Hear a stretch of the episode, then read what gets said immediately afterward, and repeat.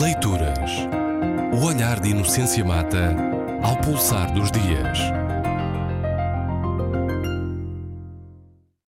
O que representa para gerações mais novas a Casa dos Estudantes de Império. Falarei hoje da importância do passado, num mundo caracterizado pela efemeridade e fugacidade dos heróis. Creio que foi o comentador político português, ele próprio uma figura pública, a considerar um dia que antigamente as pessoas eram conhecidas, isto é, iam para a televisão, por terem feito algo, enquanto hoje são mediatizadas e só depois fazem algo, se chegarem a tanto. Tudo para falar de um evento em que estive envolvida e disse-me orgulho que decorreu na Faculdade de Letras da Universidade de Lisboa esta semana. Sala cheia, pessoas sentadas no chão e outras que abriam a porta, viam que não havia lugar e se iam embora. Eu, pessoalmente, não me lembro de ter assistido a um momento tão histórico.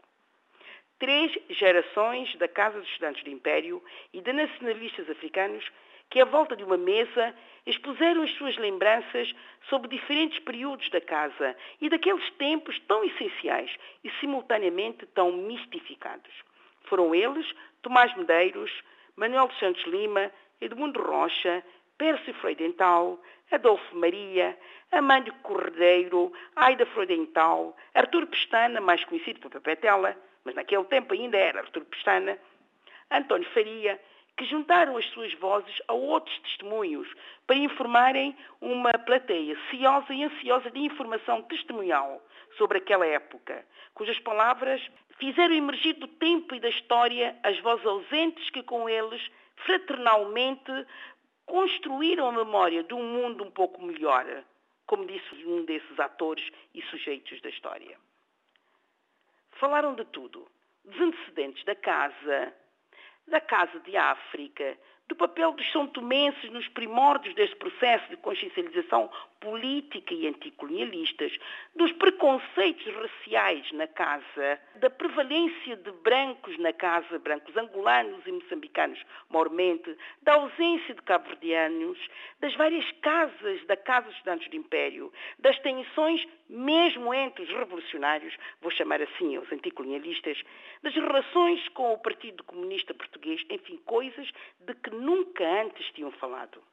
No ano em que essa mítica e mística organização colonial, criada para manter sob seu controle os estudantes ultramarinos, fiquei a saber que estudantes da Madeira e dos Açores também estavam incluídos nesse grupo, uma entidade que funcionou como um perfeito bumerangue para o regime colonial, no ano em que completa 70 anos, vale a pena revisitá-la a partir de testemunhos daqueles que a vivenciaram nas suas diferentes etapas e perceber o seu lugar nos processos emancipatórios.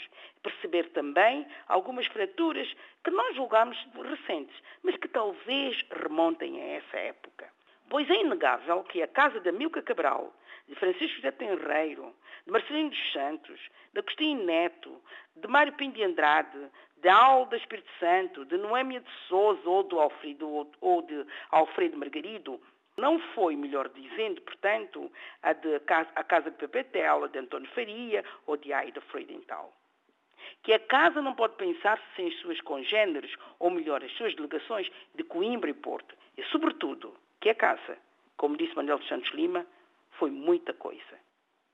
Para além do histórico, vale a pena conhecer também o lado afetivo e pessoal dessas histórias. Por exemplo, por que razão o Centro de Estudos Africanos, fundado por Amilcar, Agostinho, Marcelino, Mário Tenreiro, não funcionou na Avenida Duque d'Ávila, mas na Rua Ator Vale, número 37? Pois é preciso perceber, e aí está uma das mistificações, é preciso perceber que afinal a casa era um lugar aberto a todos, os do contra, né? iam, iam lá, mas também os colaboracionistas coloniais e outros.